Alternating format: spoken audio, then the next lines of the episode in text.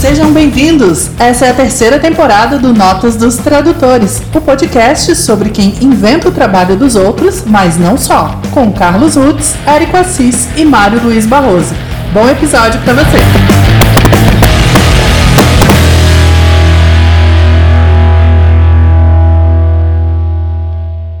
Olá, eu sou o Carlos Rutz. Sou o Érico Assis. Eu sou Mário Luiz Barroso e na próxima meia hora você vai ouvir mais um episódio light de Notas dos Tradutores, num momento muito especial. Sim, estamos presencialmente reunidos pela primeira vez desde a pandemia e desde o Notas, que o Notas é um filho da pandemia. A gente nunca tinha se visto desde que vocês começaram a nos ouvir neste. Quantos episódios já foi? 412? Vários. É, nós podemos afirmar que 31 mil reproduções depois, estamos aqui nos encontrando pela primeira vez. Então, aquela frase juntos novamente pela primeira vez, ela faz sentido pro episódio de hoje. Nós estamos gravando aqui. Pode falar, Mário? Oh, pode, pode falar. O endereço da Batcaverna é. É, Não é só da Mário Caverna, mas exatamente no fulcro, no centro da coleção da Mário Caverna. Né? Ela se estende verticalmente por quilômetros. é uma coisa que tem que ser contemplada aqui.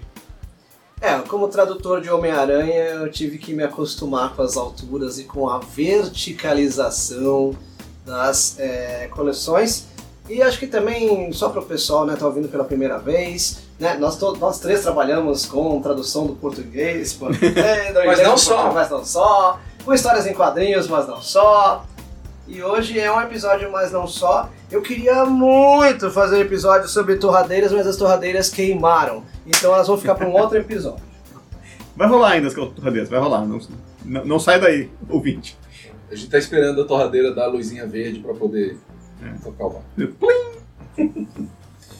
Ok, e como vocês podem ver no seu canal esquerdo, no seu headphone, hoje nós estamos sem roteiro e nós vamos devagar sobre, mas com uma certa pressa, porque tem meia hora para fazer, nós vamos devagar sobre de- assuntos genéricos assim do- da vida de, de tradutor, como, como está o nosso momento de tradução hoje. E- Esses dois aqui, o Carlão e o Mário, eles moram na mesma cidade, Floripa. Ah, o Carlão mais recentemente veio pra cá, né? Voltou pra cá.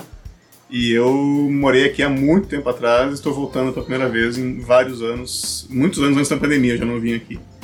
É por isso que a gente aproveitou para se encontrar. A gente não tirou foto ainda, né? Tem que lembrar, por favor, não vamos esquecer. Importantíssimo. E, e gravar, e fazer o pr- primeiro programa ao vivo, pelo menos não vai ser transmitido ao vivo, como o Mário queria. Ele queria muito que todo mundo nos visse aqui, mas a gente não vai fazer isso, porque as pessoas vão nos localizar e vão... podem vir atrás, né? As fãs são, são loucas. E também não deu tempo de marcar salão, a gente tá com o cabelo bagunçado, não vai dar pra fazer Isso, e-. E desde o começo da pandemia eu não corto a cabelo nem faço a barba. É. Quando disserem que a pandemia realmente acabou, né, e eu acreditar, aí eu corto o cabelo e fa- faço a barba. Vocês acham que aquelas fotos são do Alan Moore, mas não. Não. e também não é José Mojica Marins, José do Caixão.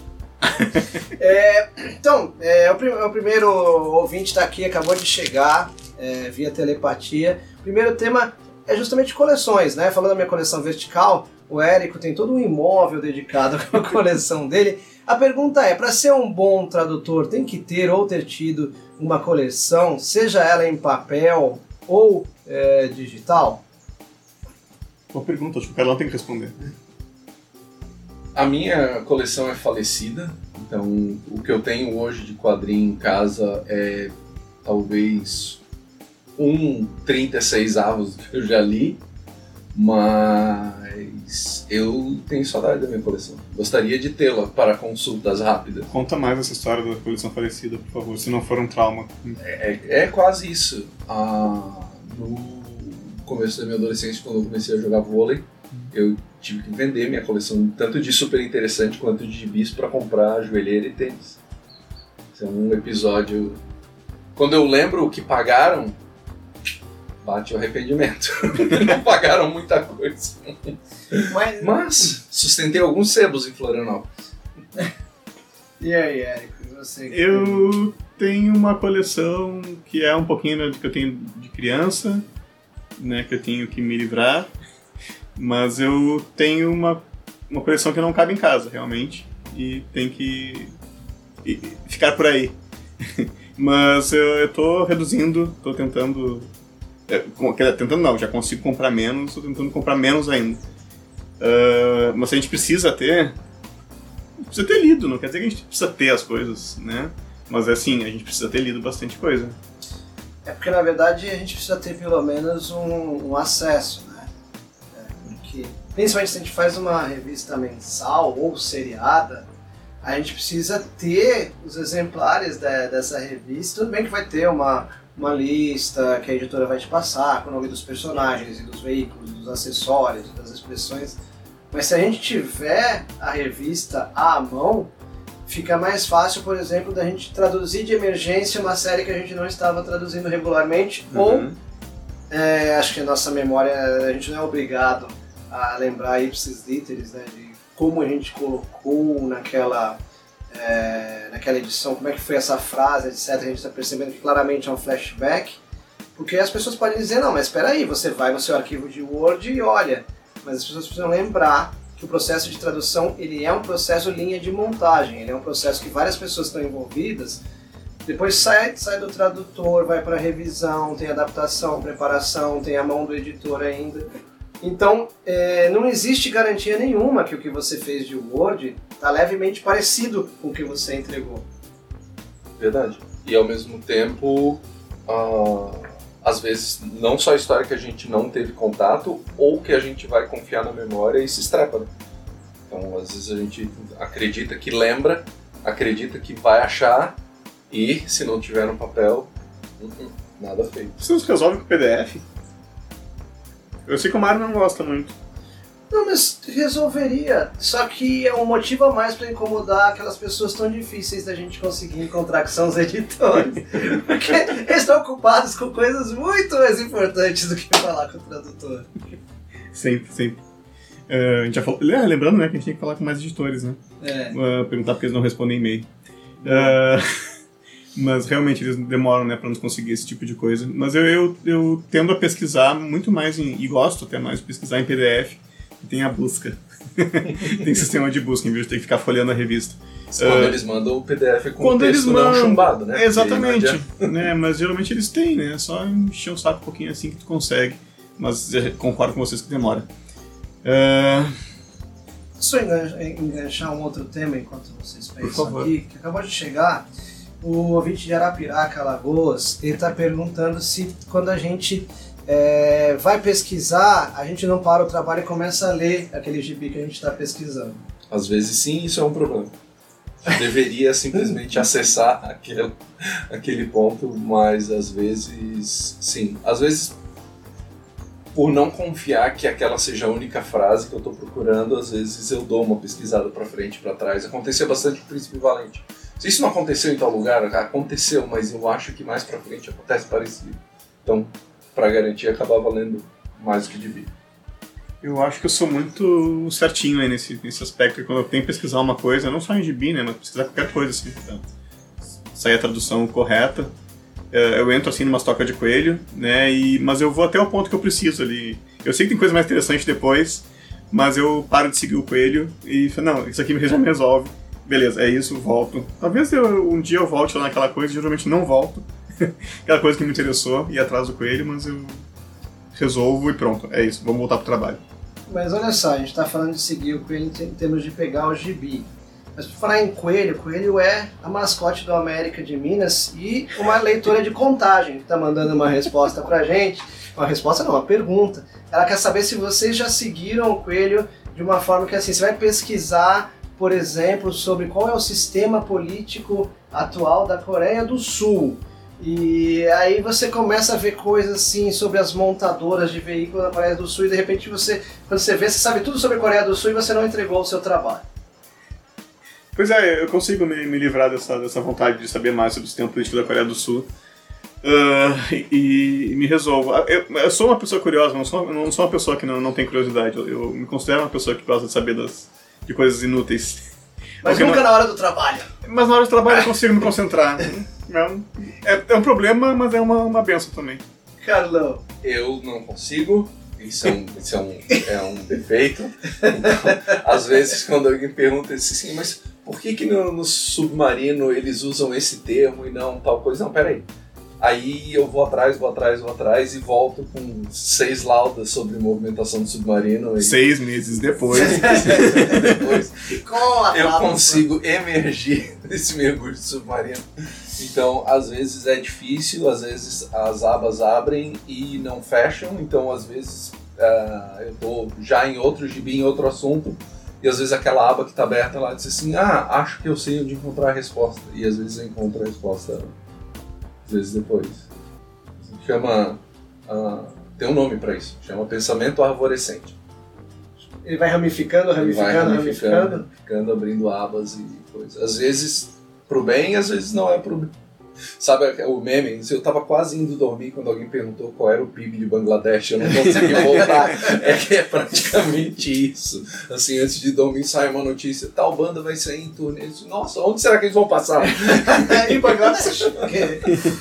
eu, eu, eu acho que eu fico no meio termo, mas assim, se for sobre quadrinhos, eu vou pesquisar uma história. Hum se eu tiver traduzido, eu fico, fico, muito curioso e, nossa, como é que eu traduzia naquela época? Que termos eu usava? Será que eu mudei bastante? Será que não? Será que eu continuo igual? Se for de outro tradutor, corre um risco gigante de eu não ter lido, porque eu cheguei num momento que eu não consigo mais ler por esporte, eu não consigo ler, ler por prazer. E aí eu falei assim, nossa, mas que legal essa história que, sei lá, a Dandara Palankoff traduziu aqui e aí, de repente, eu vejo que eu, eu fui no começo para entender aquele ponto no meio que eu encontrei que eu precisava pesquisar. Eu chego no ponto do meio e eu vou até o fim, porque afinal de contas é, é muito triste, né? Essas pessoas que começam as coisas na vida e não vão até o fim, né? I'm not a quitter, né? Eu não, sou, sou, uma pessoa que desiste fácil. O que, o que acontece comigo não é assim de pesquisar um ponto, mas eu tô numa uma série, pode ser de gibi, ou pode ser num livro, assim, num assunto que eu, eu sempre quis saber mais, e ali é a minha chance né? E aí eu uso de desculpa aquilo para ler outros livros sobre aquele assunto que eu preciso para trabalhar, para fazer aquela tradução. Uh, agora, por exemplo, traduzindo uma série chamada Chew, é, O Sabor do Crime, para Devir. Eu peguei a partir do terceiro volume.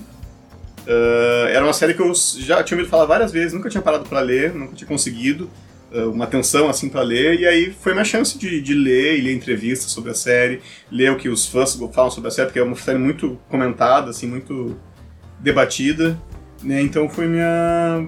Eu uso de desculpa para ler coisas que eu queria uh, e não tinha tempo antes. E agora é trabalho nessa tempo. Mas, por exemplo, agora eu recentemente recomprei mouse, que eu não tinha mais. Não uhum. lembro se foi perdido, vendido, trocado, não sei onde foi parar. E porque eu tava vendo live o pessoal falando e eu, não, eu percebi que eu não lembrava do texto de mouse. Uhum. Do lance de como os personagens falavam, como um se referia ao outro, eu lembrava da história, eu lembrava do desenho, eu lembrava da arte, mas não lembrava do texto dentro dos balões. E as Sim. pessoas discutindo. Você ficou mouse aí, naquele momento. Eu fiquei mouse e é. aí, aí é, comprei. Tipo, não tava na lista de prioridades, veio, porque disse assim, cara, é, além de ser uma obra que não pode faltar, tipo, foi o desafio de dizer assim, mas como que eu não lembro do texto? Pega mouse, não saber, né? Pega mouse, não saber. E olha só, um ouvinte de é, Rio das Pedras, no, no Rio de Janeiro, está perguntando sobre tiroteios, claro, está é, perguntando é, sobre que outros podcasts a gente costuma escutar. Confins do Universo. Também. Não, eu, eu tenho ouvido muito pouco agora porque a gente passou numa coisa chamada inverno eu não ando de bicicleta, daí que eu só, ando, só ouço podcast quando ando de bicicleta. Mas agora tá voltando, eu voltei a andar de bicicleta semana passada, então com fins botei, botei em dia. É, eu gosto muito do Malcolm Gladwell, é, não lembro o nome do podcast dele, mas é um autor que eu já gostava de ler antes e eu, eu ouço agora ele no podcast. E. Esqueci o nome do podcast dele. Bom, o HQ Sem Roteiro, quando tinha, eu ouvia bastante. Agora ele tá mais TikToker né, o PJ. Uh, gosto muito das Perpétuas, da Flávia Gazi e da Isabelle Félix, uh, podcast de resenha de quadrinhos. E ah, tem uns outros aí de entrevistas e tal, o Mark Maron, né, eu gosto, o WTF. O Mário tinha uns bem legais, tá recomendando pra gente nesses né, dias. Eu achei um, eu, eu precisava de um, na verdade, um podcast que me fizesse rir. Hum. Eu achei que eu precisasse de um podcast de humor. É, então, aquela coisa, né? Ah, é, pra dormir, assim, às vezes eu chego, eu tô trabalhando, eu preciso colocar minha mente em, em outro lugar. E eu costumava assim, ah não, eu quero ver, sei lá, o, o Fábio Rabin, que faz stand-up comedy, ele pega e posta alguma coisa, mas é uma vez por semana, é muito pouco, precisava de alguma coisa que tivesse mais volume. E incrivelmente eu, eu achei um que um podcast que, pelo que a própria apresentadora fala, é mais. É, o público dela é esmagadoramente feminino. Ela fala assim: olha, pelos meus cálculos eu tenho três ou quatro homens héteros. Então, assim, nossa, eu sou 33% dos ouvintes dela. Que é. chama É Noia Minha. E uhum. é divertidíssimo, porque ela pega as nossas noias, paranoias, mini paranoias, obsessões, toques e ela debate com pessoas que vão lá, às vezes até vai um psiquiatra, às vezes não, vão pessoas conhecidas porque ela foi roteirista da MTV, ela foi roteirista de Big Brother para Globo, ela tem livros, é, e ela é uma pessoa muito criativa e muito engraçada, e ela conduz bem. Então é o tipo de podcast que eu, que eu gosto de ouvir. Inclusive eu recomendo o, o, o podcast agora dessa uh, primeira semana de, de novembro, que saiu na quinta-feira da primeira semana de novembro, que fala sobre meus perrengues com tradução. Então, hum. se você se você é, eu mandei para vocês o link, depois Sim. vocês dão uma olhadinha. É, se você é estudante de tradução, se você é tradutor, é muito divertido, porque é como as pessoas que não são tradutoras se viram diante de uma situação que tem a ver com tradução, às vezes uma viagem, às vezes um estrangeiro que te aborda é, na tua cidade e tal. Então eu recomendo muito esse É Noia Minha, que inclusive ele é um desses podcasts que é o próprio Spotify que banca, né? Tem um, é uma produção Spotify. E recomendo esse, sai todas as quintas-feiras, mas vai ser a primeira data que tiver de novembro ali no É Noia Minha, vai ser esse. Não sei se é exatamente esse o título, é Meus Perrengues com a, com, com a tradução, ou Meus Perrengues com outros idiomas, alguma coisa assim. Eu gosto bastante, eu gosto de fugir e eu gosto de podcast de tiro curto. Uhum. Então, é, eu ouvi o podcast do Chico Felite, que é um repórter da Folha de São Sim. Paulo, é, sobre a mulher da casa abandonada. Então é super interessante, é super atual.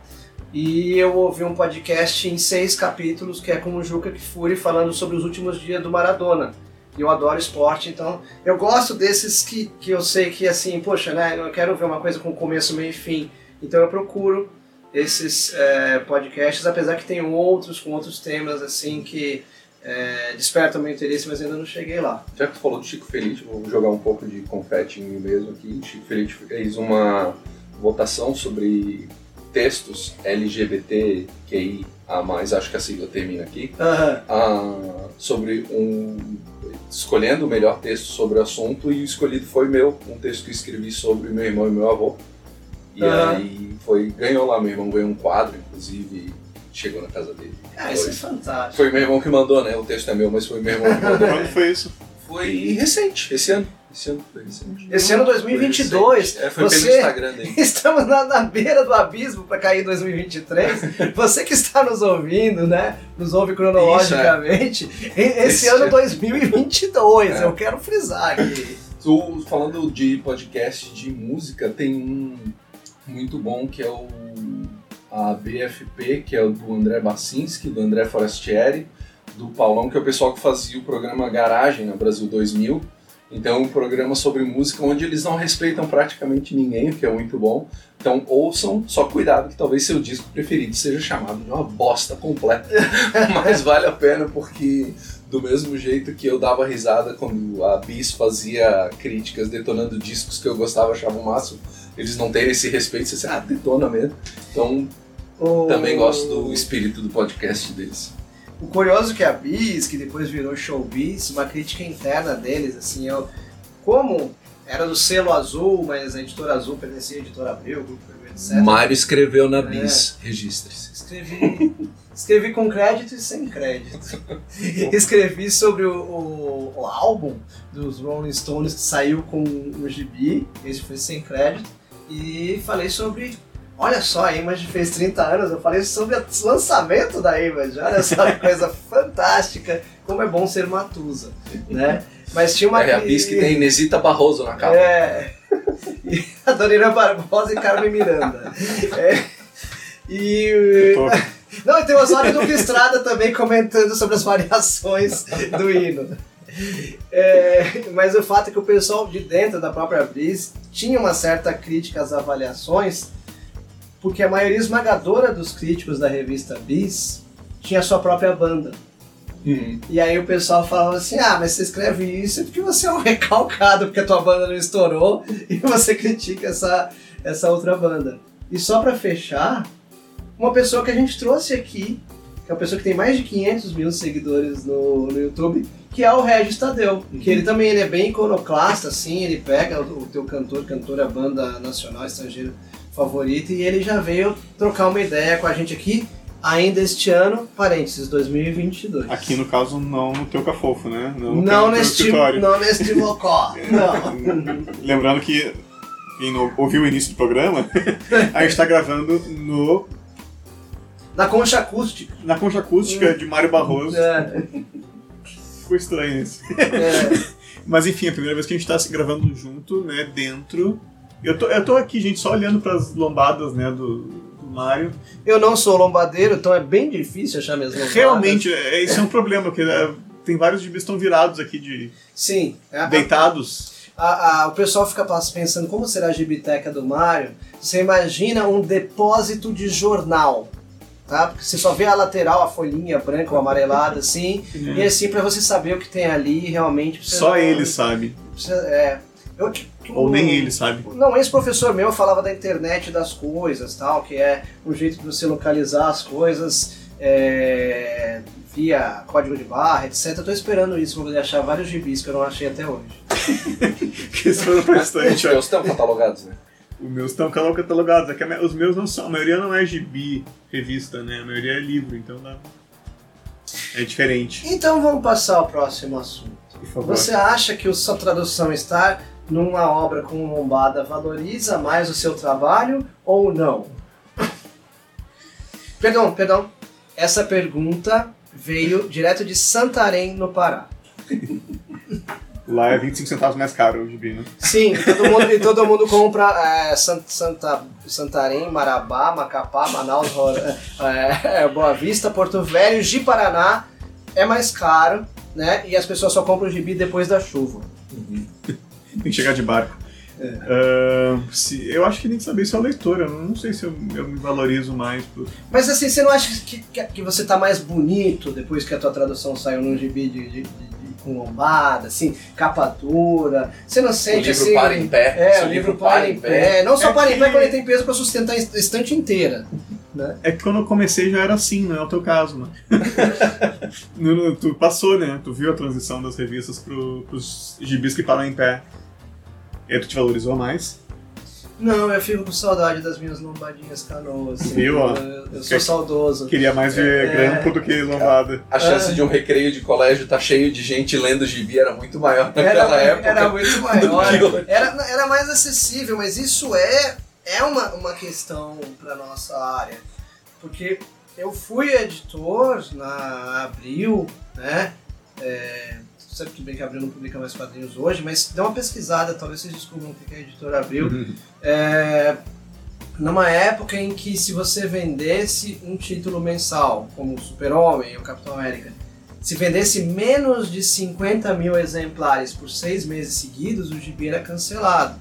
Hoje em dia, se um gibi vender 10 ou 12 mil exemplares, tem champanhe na redação e, e assim por diante. É claro, são outras realidades, mas é, acho que meio matemático você saber que se um gibi, se uma tiragem de 60, 70, 100, 120 mil exemplares, é matemático você acreditar que muito mais gente lia o gibi naquela época do que agora. porque se a tiragem é 12 mil, as pessoas não são tão legais assim, né?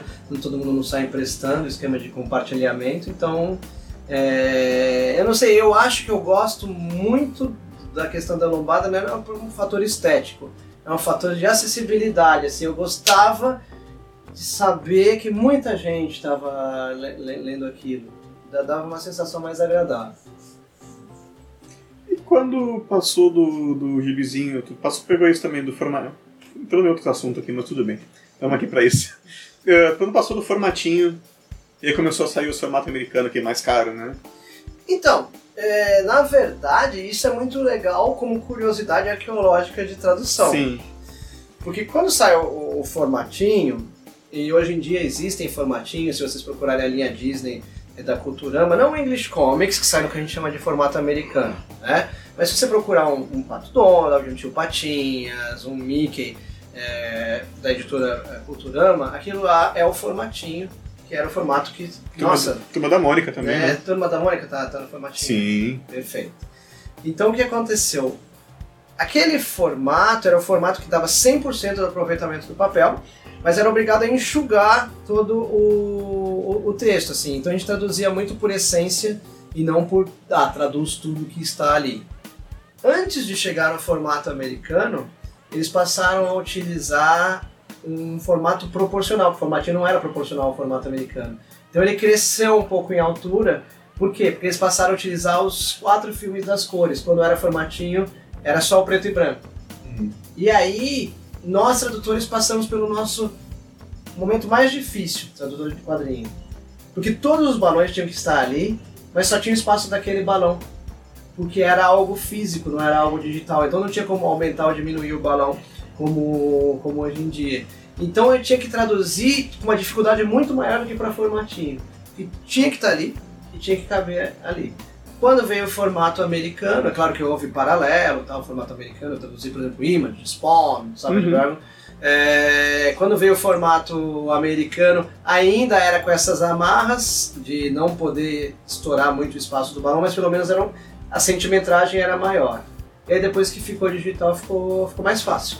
Né? A gente tem toda essa liberdade de chegar e traduzir 100% de cada vírgula, etc. Respeitando a fluência, né? Uhum, pra não ficar um texto travado e assim por diante. Essa é a versão curta, gente, eu sei, demorou. é, não passei por esses perrengues. Não, muito menos eu. eu quando eu cheguei, meu primeiro, meu primeiro gibi já foi desses de ficar em pé, por isso que eu não sei essa realidade aí de ter traduzido revista. Depois eu traduzi revista, sim, né, com, inclusive com grampo, mas não era formatinho. Uhum.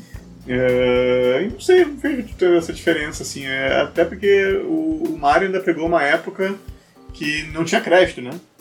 Peguei 10 anos de tradução sem crédito.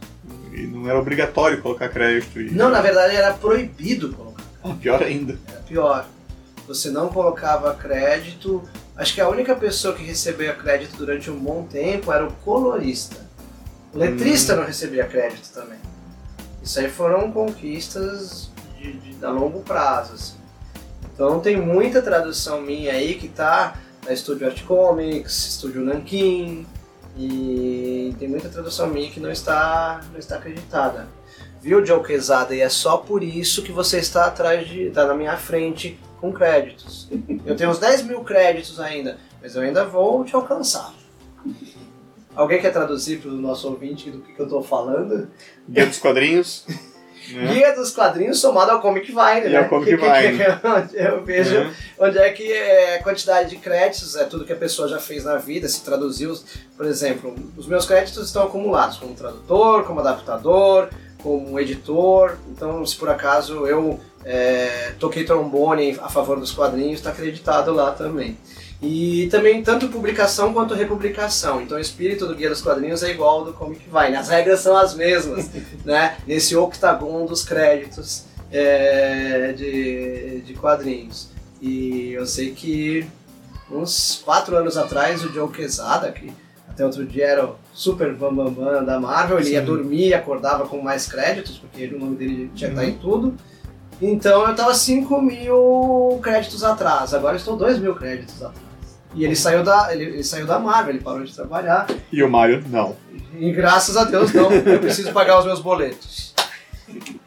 Pois é, o pesado nem lia os gibis, né? E ele levava crédito. Sim, porque tem que sair, do mesmo jeito que que o Stan Lee tem muito crédito Sim. no gibi. Stan Lee apresenta, e tipo, ele nem sabia que tinha apresentado, mas ok. Ele não No ia- Brasil com o Maurício é assim também? Vale crédito pra ele? Ah, Hoje em dia saem os créditos dos autores, né? Mas eu acho que tem algum crédito ali de direção geral, alguma coisa assim. Assim como o do Quesada também, diretor criativo da Marvel, né? Sim. Mas tem crédito nos gibis da, da Maurício de Souza Produções, roteiristas, desenhistas, do jeito que tem no dos Quadrinhos.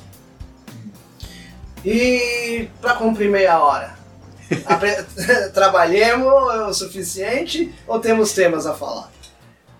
Ah, vai acabar agora, exatamente neste segundo. Tocou o celular. Você veja que o, rel- o meu relógio biológico tem despertador. A gente quase, quase, quase gravou um episódio, não com a gente, mas com as nossas esposas reclamando da gente. Mas falta o quórum. Coro. Ó, façam o seguinte, descubram quem são as nossas esposas e fiquem mandando é, DM pra elas em todas as redes sociais. Não, não façam, façam um pra minha episódio, façam um episódio, façam um episódio. Ah, um aviso, minha mulher tem 1,85m de ódio. Então,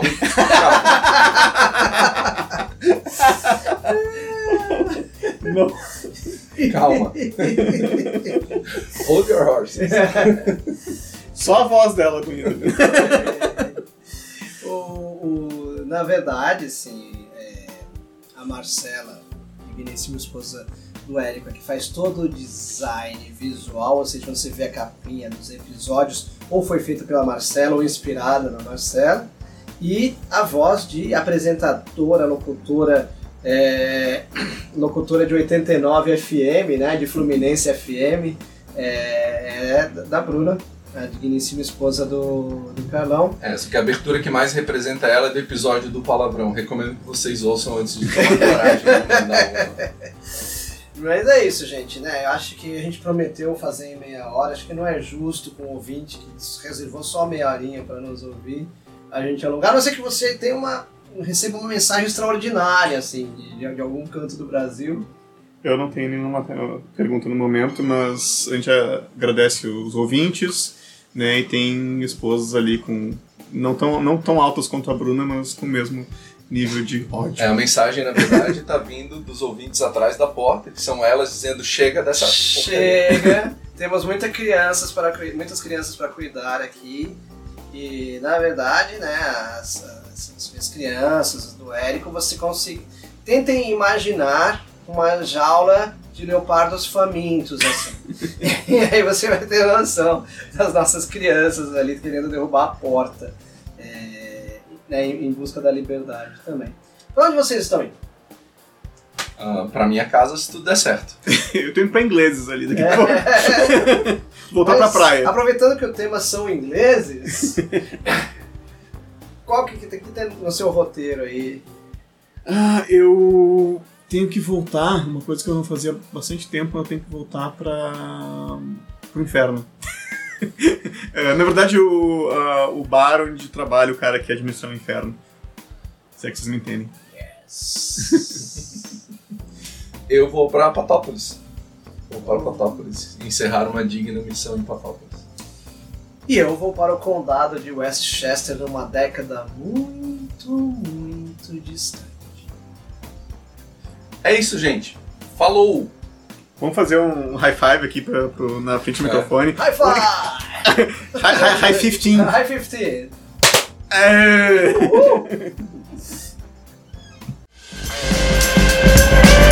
Esse foi mais um episódio do Notas dos Tradutores. Acompanhe nossas redes para mais informações: Twitter, Instagram e Facebook, além do seu agregador de podcasts preferido. Obrigada por nos acompanhar. Valeu!